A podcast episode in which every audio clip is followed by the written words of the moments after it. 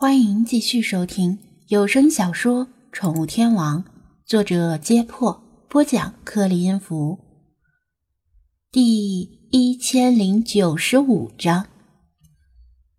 一大早就拼命吐槽，实在是很累，但雪狮子总让人不得不吐槽。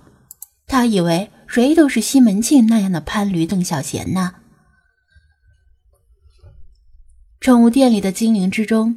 只有雪狮子是一身长毛，其他的猫、狗、猴子都是短毛，所以只有它必须剃毛。当然，也不是说非得剃的像芬克斯猫那么光溜溜的，一点毛没有，也不防晒，但至少要剃得很短才行。以雪狮子目前的毛发长度来计算，大概要剪到只剩十分之一的长度。但是雪狮子不想剃。它长了这么一身长毛容易吗？试了多少生牛腩，才长得这么油光水滑？如果是留了一头齐腰长发的黑长直妹子，真要剪的时候也肯定舍不得。但如果雪狮子要跟去埃及，就必须剪短。张子安让他自己考虑，暂时不再搭理他，因为总觉得跟他说话会拉低他的格调。雪狮子和理查德都闹腾得很厉害，其他精灵也睡不着了，陆续起床。菲马斯醒来之后，趴在原地愣了半天神，像是终于分清梦境和现实，这才叼了块清洁口腔的狗饼干，跑到楼下。张子安觉得理查德应该多学学人家，平时派不是最早起床的，但也不会刻意赖床，总是一醒就打开电脑。然后趁电脑启动的时间跑去先洗把脸，洗完正好进入桌面。但这几天他早上总是无精打采，即使醒过来也是双眼无神的躺在吊篮藤椅里，盯着天花板呆呆的出神。张子安知道他肯定在为自己写小说的命运而忧心忡忡，也想尽办法安慰他，让他相信党和政府。相信网站会还他一个清白，但连他自己都知道，没有实质内容的空洞安慰实在是苍白无力。很多书友通过其他途径听说了这件事儿，也纷纷发来信息鼓励支持他，为他出谋划策。他很欣慰，但这于事无补，因为他的书友大多是二十岁上下的青年和少年，没有真正掌握实际权力的人。他们能提出的办法，张子安早就想过了，但又被逐一否决。派通过让小说被读者认同，好不容易摆脱了郁郁寡欢的状态，现在随时可能重现其中。张子安走过去，故作轻松的安慰道：“派，要不要请个长假吧？让网站来处理这件事儿，咱们去埃及散散心。也许啊，从埃及回来的时候。”一切非议都已如过眼云烟一般消失了呢。派翻了个身，脸冲向墙，抱着膝盖，把身体蜷缩得更紧。张子安暗暗叹了口气，但他实在是有心杀贼，无力回天呐。这件事儿完全超出了他和读者们的能力范围。喵，星海也醒过来了，揉了揉眼睛，跳出婴儿床。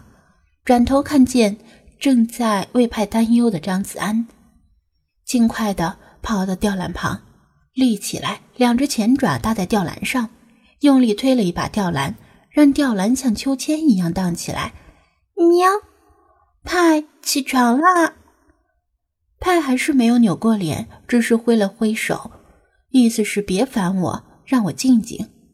张子安对星海递了个眼色。意思是咱们别打扰派了，给他一些时间，让他独处一会儿。星海却像是没有注意到他的眼色，也没有给派独自舔伤口的机会，又推了一把吊篮。喵，派起床啦！太阳把你的屁股都晒红了。派慌忙的拉起毯子把屁股盖上。喵，起床啦！你今天的新章节还没写吧？星海不停地摇晃着吊篮，星海会一直摇到你起床为止的。派被摇得头晕脑胀，再摇下去真的要吐了。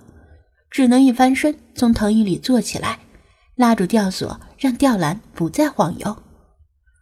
吱吱，怕有些生气，对星海比划着手势，意思是为什么不让我安静一下？张子安怕他们两个吵起来，赶紧说道：“阿派，既然起床了，就下来走走吧，或者跟大家一起玩玩。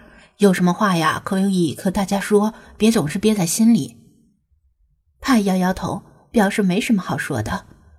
张子安知道他的性格内向，内向的性格有时候就是比较难以排解郁闷。另外，他也有些纳闷儿，星海不是理查德那种讨人嫌的性格。明知道派心情很差，为什么今天却总是缠着派不放呢？就算是理查德也是有眼力的，看得出来派很郁闷，不会在这种时候去故意招惹派。星海轻轻一跃，跳到书桌上。由于每天都要用笔记本电脑的屏幕一直是开启状态，星海伸出前爪按下了开机键，嘟，电脑一声轻响。硬盘发出咯吱咯吱的转动声，屏幕上闪过启动画面。喵派，如果你不写，星海就要替你写哦。星海不像仅仅是随便说说，还真的煞有介事的摆弄着鼠标，啪啪啪的胡乱敲击键盘。派对他的小说爱若生命，而且他也怕星海把电脑弄坏了，情急之下顾不上继续郁闷。赶紧跳出藤椅，跳到椅子上，像宝贝似的展开双臂，把笔记本电脑保护起来。星海一提前跳到一边，喵，这就对了。星海一甩尾巴，欢快的一溜烟儿跑下楼梯，去跟阿比西尼亚猫玩捉迷藏。以前他总是在二楼先跟美短热热身，自从把美短还给刘姨之后，他就省去了热身这个环节。派既郁闷又无奈，但既然已经起来了，不能继续赖床，他就只好像平常一样坐在电脑前。片刻之后，电脑启动完毕，自动登录了聊天工具。滴滴滴，作为责编的光头和尚头像闪动，显示有一则留言。派犹豫了一下，胆怯的没敢去点击查看留言，因为这几天坏消息接踵而来。已经被打击的几乎丧失了所有的勇气。张子安从旁边也看到了，他作为一个旁观者，心理承受能力要更强一些。看看吧，也许是好消息呢。他把手搭在派的肩膀上说道。派垂头，默然不语。那好，我来帮你看看。如果是好消息的话，我会告诉你。他叹了口气。如果是坏消息的话，那就没必要说了。坏消息已经太多了。他代替派握住鼠标，点击查看。责编的留言只有短短的一句话：“留得云开见月明。”